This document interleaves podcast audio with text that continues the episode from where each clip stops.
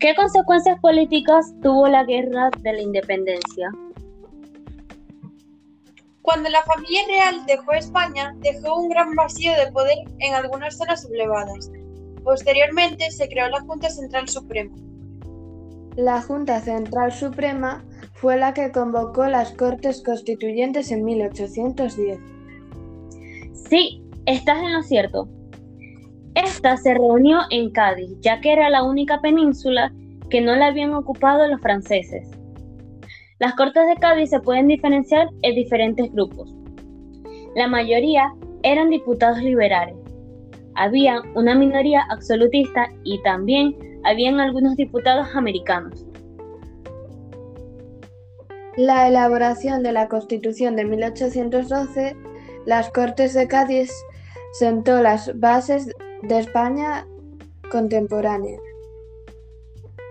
Es la primera constitución en España. y esta se refleja algunos principios políticos liberales, donde se reconocía la soberanía nacional, donde que es donde recae el poder de la nación y se ejerce por sus representantes. También se implantó la monarquía moderada hereditaria, y en ella las leyes fueron, fueron promulgadas por el rey. Y una división de poderes que se dividía en tres. El poder legislativo, poder ejecutivo y poder judicial. El poder legislativo es ejercido por el rey y la corte y consta de una cámara. Los representantes son ejercidos por sufragio universal, pero para ser candidato a representante debe tener unos ingresos determinados. El poder ejecutivo depende del rey, que nombra ministros, dirige las relaciones internacionales declara la guerra a otros países y firma los acuerdos de paz. Y por último, el Poder Judicial lo ejerce el Tribunal de Justicia. En ella también se implantó la religión católica como religión oficial del país. La Constitución reconoce derechos importantes como la igualdad ante la ley, los derechos de propiedad y la libertad de prensa. Esta constitución fue implantada de una manera fácil gracias a las que ocurrieron en el país. Ya que contamos con todo esto, ya que contamos todo esto, hablemos sobre el reinado de Fernando VII.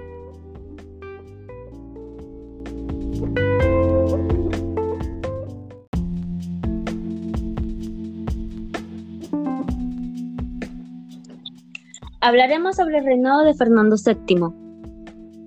Bueno, todo empezó con el regreso de Fernando VII al país en 1814.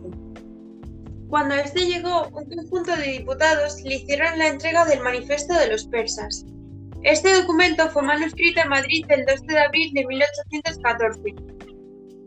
En ese documento le pedían que sustituyeran una soberanía real plena, Tiempo después, Fernando VII le da un vuelco a todo, cuando anuló la Constitución de 1812 y todas las leyes que ésta contraía. Además, con esto, Fernando VII volvió a ejercer un reinado absoluto, cuando todos pensaban que sería un rey liberal. Con todo esto, se le retribuye todos los privilegios a todos los nobles, incluyendo a la Iglesia. Y no se conformó solo con volver al país, con el antiguo régimen, sino que también mandó que persiguieran a los liberales. Cuando estos se enteraron, quisieron huir y consiguieron apoyo en el ejército. Cuando estos consiguieron el apoyo en el ejército, quisieron implantar el, el liberalismo mediante pronunciamientos. Pero el esfuerzo no les sirvió, por la indiferencia del pueblo. Y los dirigentes de estas sublevaciones fueron encarcelados y otros ejecutados. Sí, a todo esto se le llama el sexenio absolutista. Después sucedió una nueva etapa llamada el trienio liberal, que como su nombre lo dice duró tres años. Se dio inicio en 1820 y duró hasta 1823. Se dio inicio cuando el coronel Riego dio un golpe de Estado proclamando la Constitución de 1812 en Sevilla, específicamente en las cabezas de San Juan. Con esto, Fernando VII no le quedó de otra que realizar el juramento de la Constitución de 1812, aunque él no estuviera muy de acuerdo, y todas las reformas que conlleva esta. Esto llevó a que los liberales moderados tuvieran problemas durante los tres años con los exaltados. ¿Y de qué se trata todo esto de moderados y exaltados? Pues mira, te lo explico. El grupo de liberales se dividió en dos. Los moderados estaban de acuerdo con ciertas reformas, suaves, para que éstas fuesen aceptadas por el rey y sus dominantes. Por otro lado están los exaltados, que estos estaban a favor de las reformas radicales y por eso apoyaban la Constitución de 1812. Y por eso, durante esta etapa, había algunos grupos golpistas absolutistas que eran apoyados por el rey para y por el país de la Unión Europea. La Santa Alianza, que era formada por Rusia, Austria y Prusia, enviaron a los 100 hijos de San Luis a España, con la finalidad de recolocar a Fernando VII como rey absolutista de, de nuevo en el país. Luego, eh, esto llevó a cabo que fuera el final del absolutismo. Pues da la casualidad que cuando vuelve Fernando VII al mandato, como absolutista coincide con una grave crisis interna. Y todo esto por la pérdida de las últimas colonias americanas. El país no tenía fondos para cubrir esos gastos. Con todo esto, en el país se desató un problema de dinastía, ya que en ese momento estaba vigente una ley llamada Ley Sálica, esta ley decía que las mujeres no podían reinar. Lo que sucedió es que Fernando VII no tenía herederos varones y por eso dictó una nueva ley llamada Pragmática Sanción. Con ella anula la ley sálica. Sí, Hilary, estás en lo correcto. Con esto, lo que Fernando VII logró es que su hija Isabel pudiera reinar, ya que Isabel nació en el 1830. Con eso lo que sucede es que la mayoría de los absolutistas se negaran a aceptar esa ley, con lo que deciden apoyar a Carlos de Borbón, hermano de Fernando VII.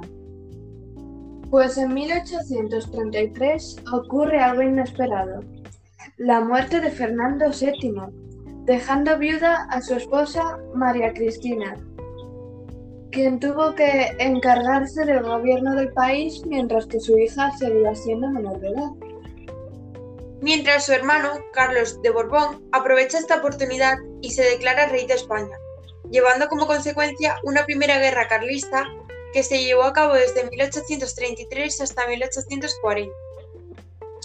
Esta guerra fue un conflicto entre dos bandos, los liberales y los carlistas. Sí, Celia, así ocurrió. Pues los liberales no eran nada más y nada menos que los que apoyaban al reinado de Isabel II. Los carlistas apoyaban a Carlos de Borbón. Los carlistas también tuvieron de aliados varias partes del país, como el País Vasco, Navarra y zonas de Aragón, Cataluña y Valencia. Esta guerra tuvo como finalidad la derrota de los carlistas, y esto se le llamó el abrazo de Vergara como señal del final del conflicto, pero aún así el bando de carlistas liberales volvieron a, a enfrentarse a otras dos mujeres a lo largo del siglo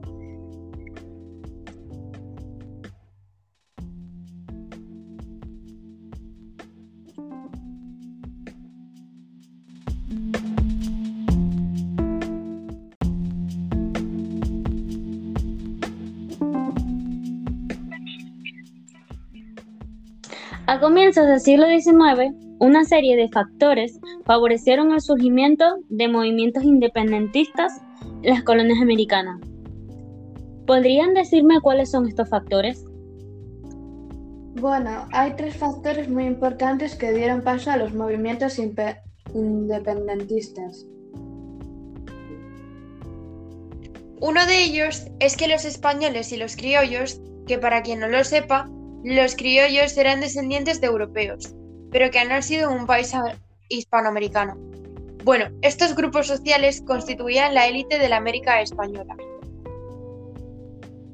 La minoría criolla era aquella que poseía más poder económico.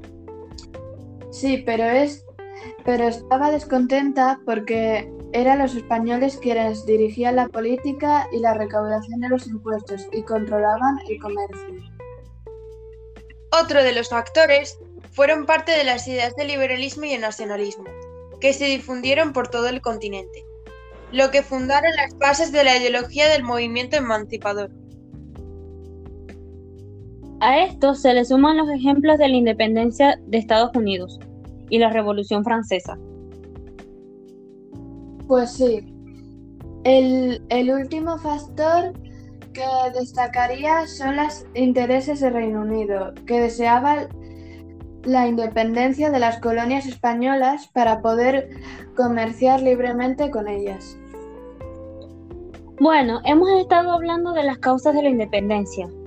¿Os parece que pasemos a hablar sobre las fases de la independencia? Pues claro, el proceso independentista se puede distinguir en varias fases.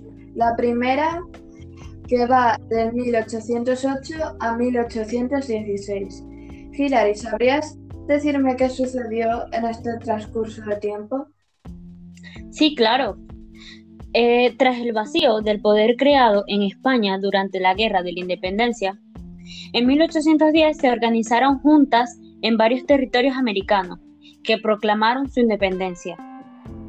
Estos trataron de establecer relaciones diplomáticas con el Reino Unido e incluso promulgaron constituciones. Pero no consigo acordarme de qué sucedió en 1814.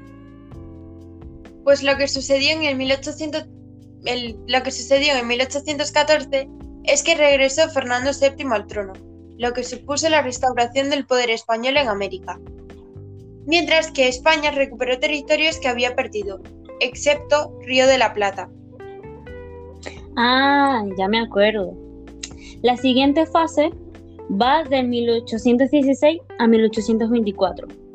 El movimiento comenzó en Argentina bajo, bajo el liderazgo del general San, San Martín. San Martín proclamó la independencia de este territorio en 1816. Después, derrotó a los ejércitos realistas en Chacabuco y Maipú, lo que originó la independencia de Chile en 1818. Del norte, Simón Bolívar, para quien no lo sepa, fue un militar político venezolano. Fue una de las figuras más destacadas de la emancipación hispanoamericana frente al Imperio Español. Bueno, pues Simón consiguió la independencia de Colombia en el 1819. Además, la República de la Gran Colombia, formada por los actuales Colombia, Panamá, Venezuela y Ecuador, que concibió con germen de los, futuros Estados Unidos de, de Sudamérica. Este proyecto solo pervivió hasta su muerte. En el trienio liberal, Bolívar y San Martín atacaron Perú desde el norte y el sur. Lograron su independencia en 1824, mientras que México obtuvo la independencia en 1821. Bolivia lo consiguió en 1825 y el último en, en el último independizarse es Uruguay en 1828.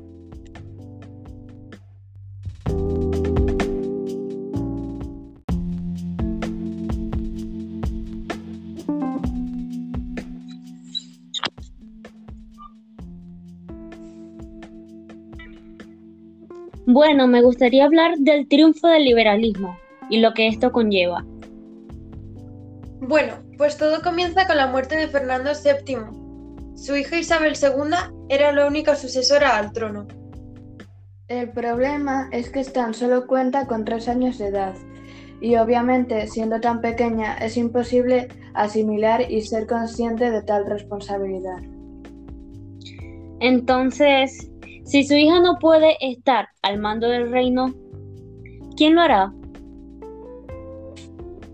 Bueno, será cargo su, su madre María Cristina, quien ejerce la regencia hasta que ella cuente con la edad suficiente.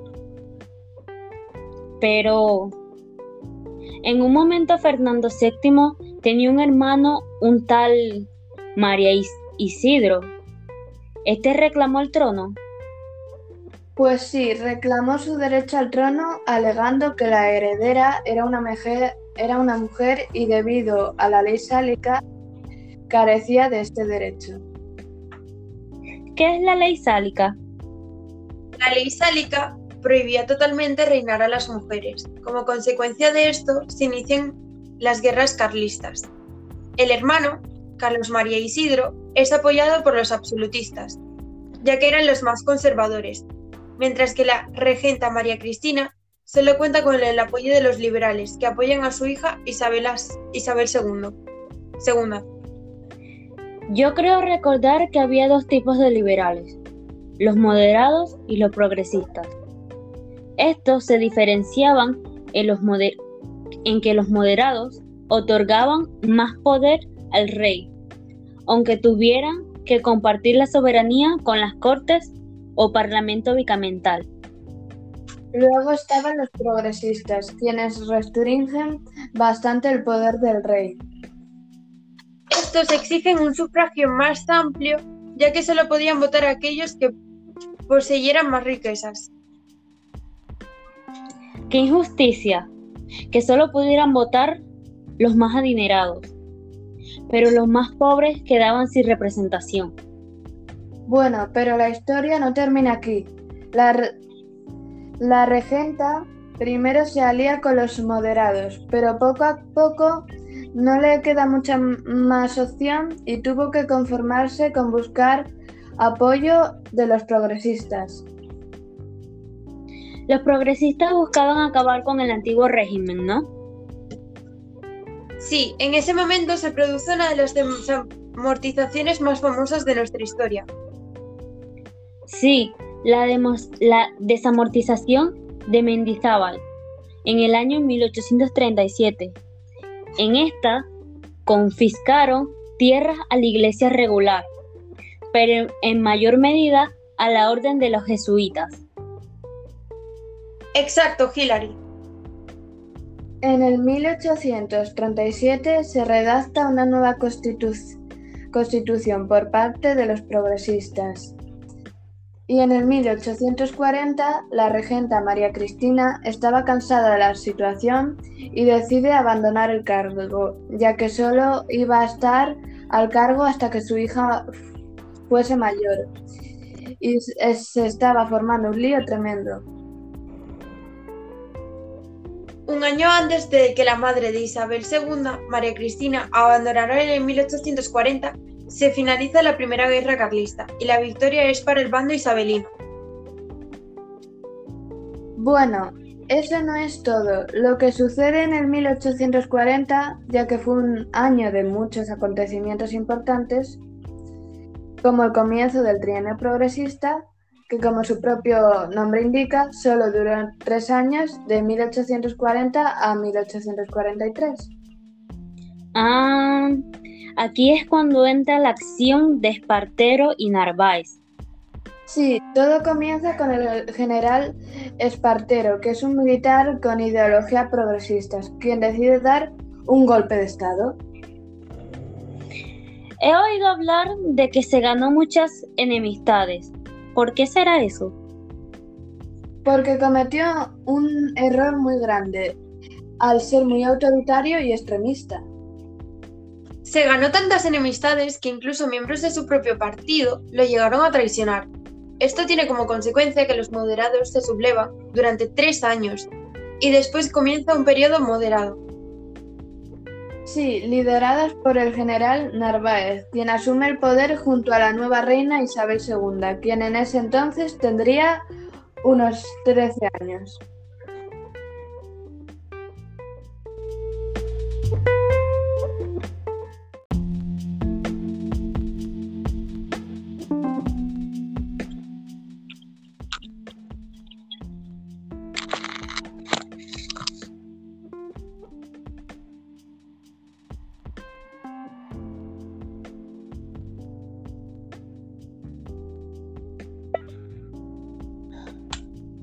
Gustaría empezar hablando sobre el reinado de, de Isabel II, empezando por la década moderada de 1844 y 1845.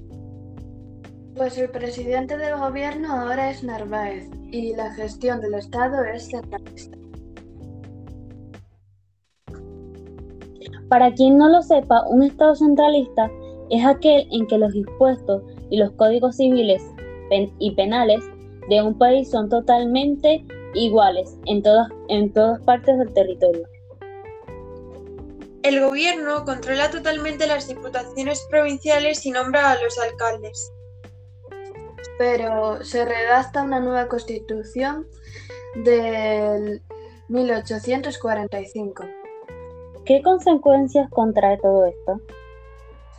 Pues esto supuso un paso atrás porque gobierna el rey con las cortes, aunque éstas se eligen por sufragio. No te creas que este sufragio era igualitario, sino que era muy res- restringido, ya que solo los que más riquezas acumulaban. Con todas estas medidas aparecen nuevos grupos políticos que se opondrán a esta región. ¿Cuáles eran?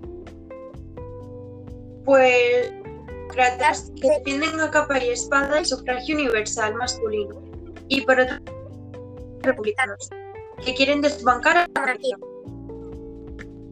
Aunque finalmente en el 1845 se termina esta etapa de sublevación comandada por O'Donnell en Vilcabaro y el siguiente periodo es bienio progresista que va de 1854 a 1856. En el bienio progresista, O'Donnell crea un partido centralista. Este se llamaba Unión Liberal. Además, que en 1856 se redactó una nueva constitución. También se producen más desamortizaciones por orden del ministro Madoz, aunque esta vez desamortizan los bienes de la Iglesia. Esto no le sentará nada bien al Vaticano. Continúa entre, los- entre todos los partidos, unidas a conflictos sociales causados por las crisis económicas. Bueno, en cuanto a la Unión Liberal, en el 1856 la reina Isabel le encarga el gobierno a O'Donnell. El gobierno se va alternando entre los moderados y, y unionistas. En 1864 aumentó la crisis económica, lo que conlleva a que haya un aumento en los descontentos, con lo cual se producen numerosas revu- revueltas en el campo y en las ciudades. La reina era cada vez más impopular, iba perdiendo apoyos de la burguesía y de los militares. En 1866, los progresistas, republicanos y demócratas se encuentran fuera del gobierno y conspiran para derrocar a Isabel II. ¿Y esto dón- dónde lo of- oficializan? Pues en el pasto de Ostende. Bueno, ahora quisiera centrarme en los sucesos más importantes de la revolución llamada La Gloriosa, en mil- 1868. En esta época, tengo entendido que se produce una sublevación liderada por Prim y Serrano. Además, se crean nuevas juntas revolucionarias para gobernar paralelamente al país. al igual que se había hecho durante la invasión francesa. Se crearon juntas centrales, centrales por todo el país. En efecto, también en estas fechas se produjo la expulsión de los Borbones.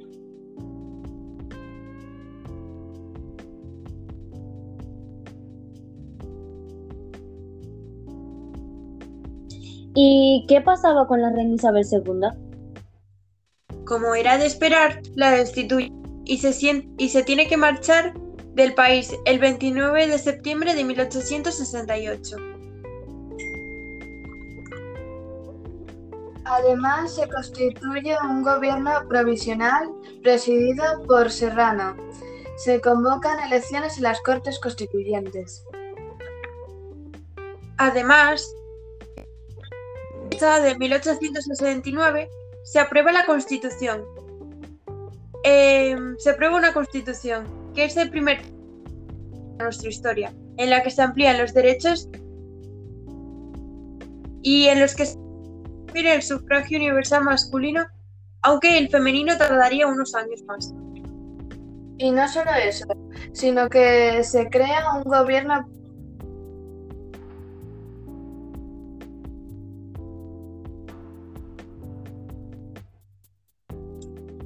Y no solo eso, sino que se crea un gobierno provisional, presidido por Serrano y nombrado rey hasta que se encuentre a otro. En este caso es Amadeo de Saboya.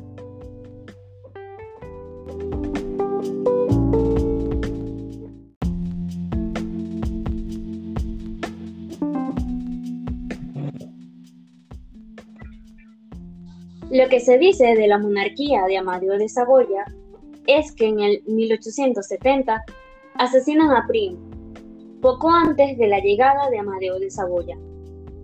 Y Amadeo de Saboya intenta ser un rey democrático, pero no contaba con los apoyos de los monárquicos, ni de la iglesia y, y mucho menos de los republicanos. Sí, durante su reinado estalló una guerra en Cuba y una nueva guerra carlista. Este se acaba hartando y abandona el cargo, y es así como comienza la Primera República. La Primera República se caracteriza por la total inestabilidad política. ¿Y eso qué es? Pues que en tan solo nueve meses hubo cuatro presidentes, los cuales tuvieron que hacer frente a varios problemas.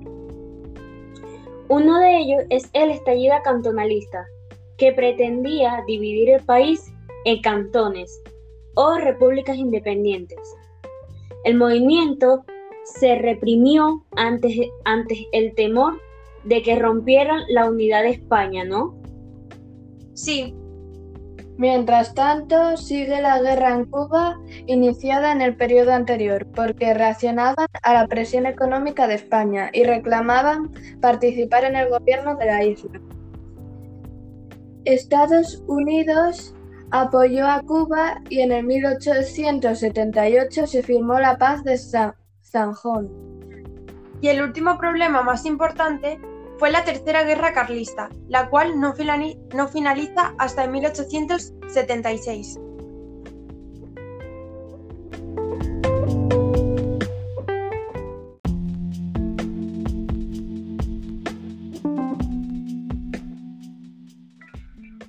Bueno, chicas, ya vamos acabando. Este tema, la verdad, es muy extenso.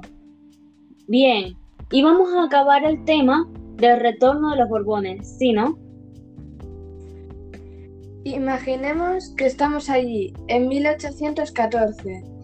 En este tiempo, el general Martínez Campos nombra rey a Alfonso XII. Aquí es cuando comienza una nueva etapa política. ¿No se llamaba la restauración? Sí, en este periodo hubo una larga estabilidad política.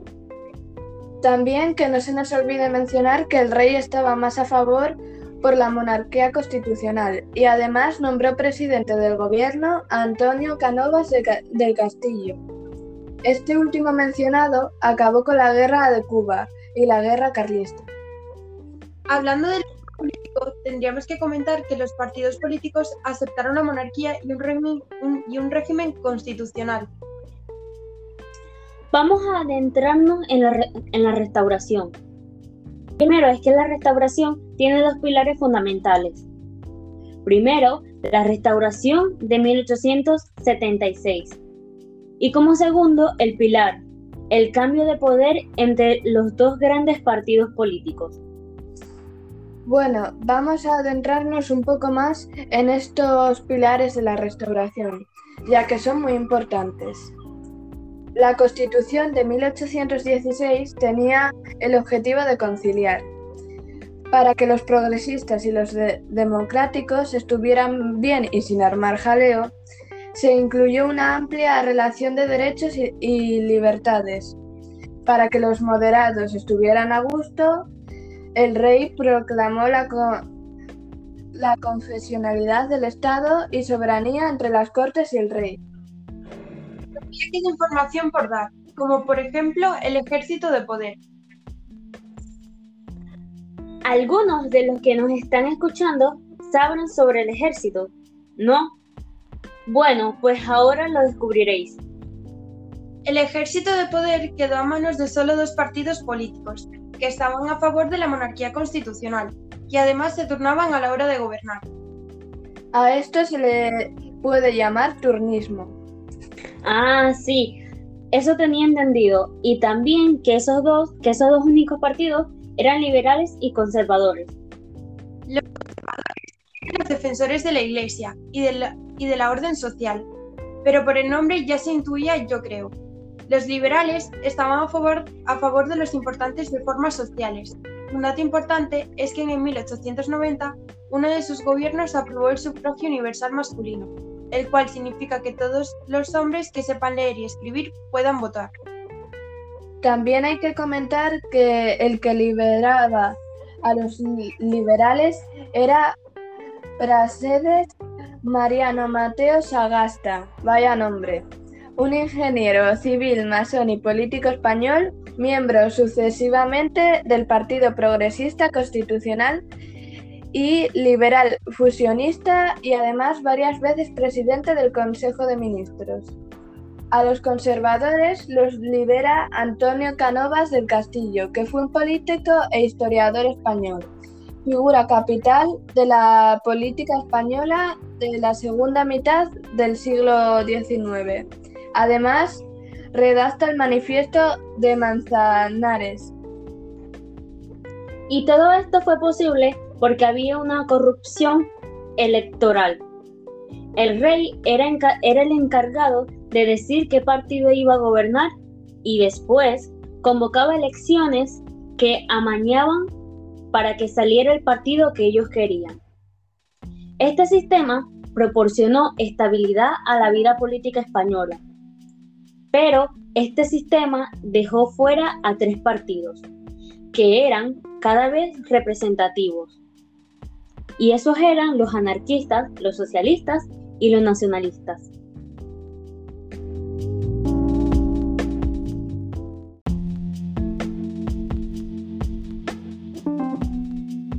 sobre la revolución industrial en España y el predominio de la agricultura. En España en el siglo XIX seguía siendo un país principalmente agrario.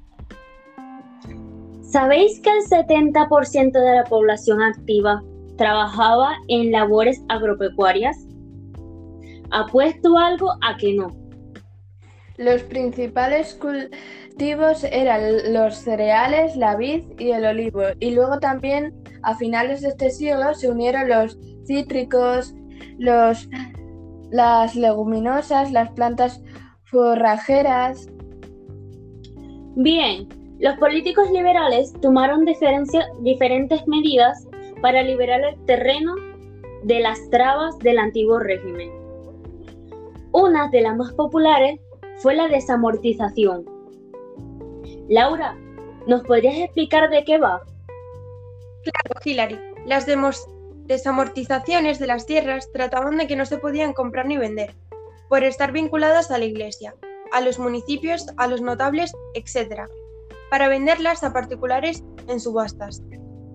Hubo grandes desamortizaciones, entre ellas la desamortización de Mendizábal que habíamos hablado antes, que ocurrió en 1836 hasta 1844 por ello, el Estado vendió tierras de la Iglesia.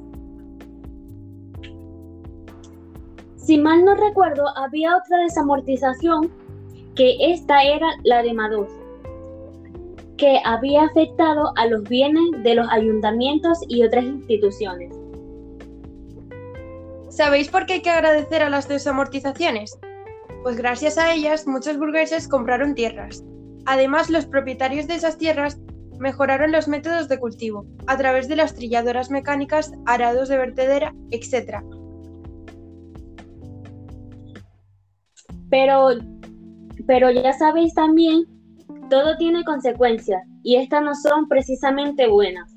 Los campesinos no podrían, no podían comprarlas y por lo tanto seguían trabajando de jornaleros, trabajando ahí pico y pala, pico y pala.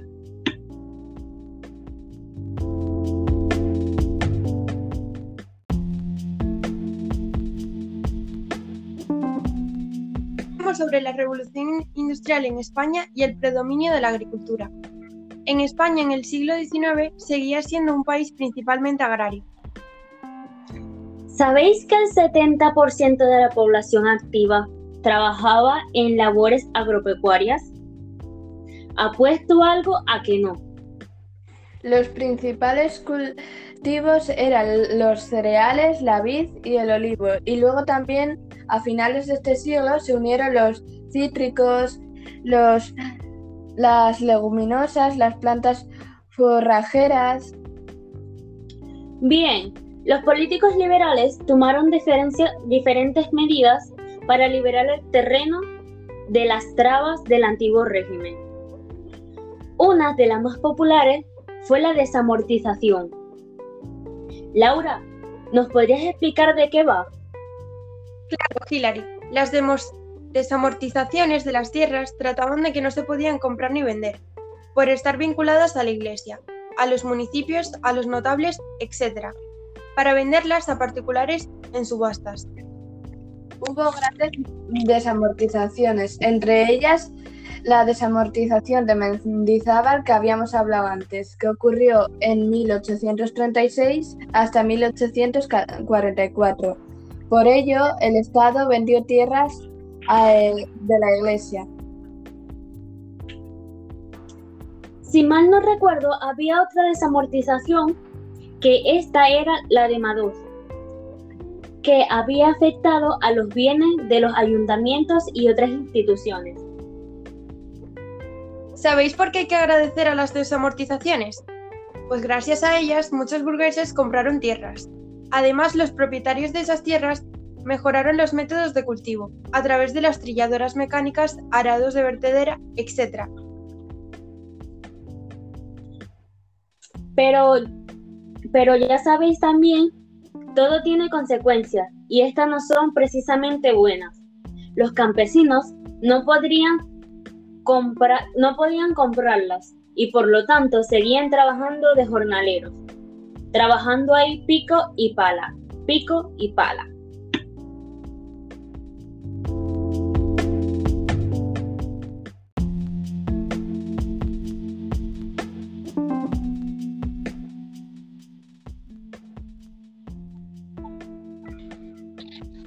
Vamos a indagar un poco en los ferrocarriles y en las finanzas. La ley de ferrocarriles de 1855 básicamente dijo que tenía que estar construida la red básica de ferrocarriles. Pero además es que fue intensa la cosa. Estaban trabajando ahí como si les fuera la vida en ello. Yo. sí, sí, me toca hablar a mí de la banca que es, que es la mar de la interesante se fundó el barco español de San Fernando en 1856, que se dedicaba a dar, a dar y prestar dinero al Estado, y luego, años después, se transformó en el Banco de España.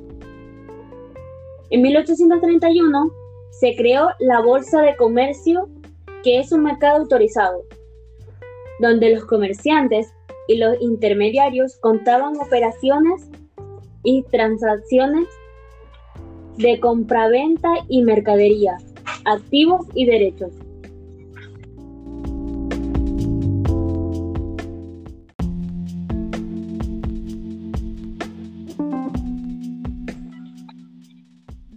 Vamos con lo último.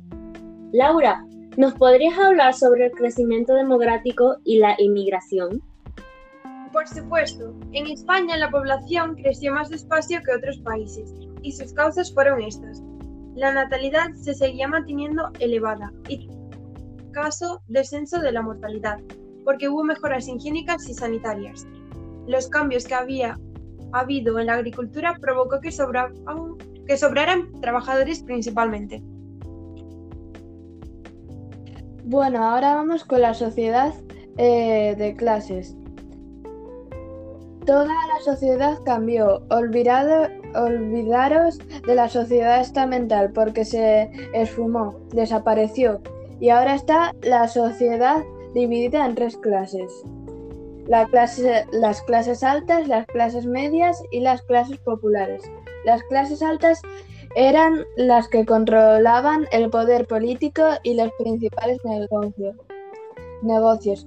Formaban parte de esta clase los banqueros, comerciales y demás. Las clases medias formaban parte los pequeños comercios, profesionales liberales, oficinas del ejército, ejército, oficiales del ejército, etc. Las clases populares se llamaban así porque eran las más abundantes en personas. Los que formaban parte de estas clases eran principalmente obreros y campesinos.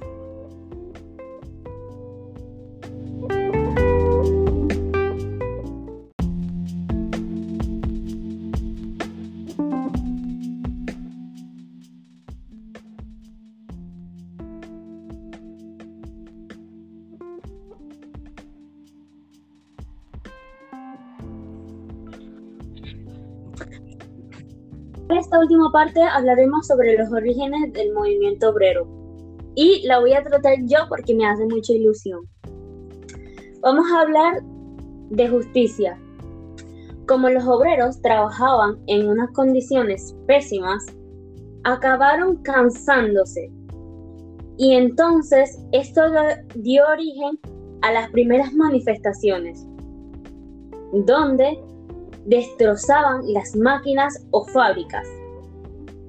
Luego de esto, a mediados de 1840, calculo yo, surgieron las primeras asociaciones obreras, donde reivindican el derecho de socialismo. Vamos con el anarquismo y el socialismo. ¿En qué se diferenciaba? A diferencia del anarquismo, que promulgaba la importancia de la propiedad privada, el socialismo rechaza la propiedad privada, que considera una fuente de desigualdad social y postula una sociedad futura en el que la propiedad privada no existe y se sustituye por la reciprocidad y la sociedad igualitaria.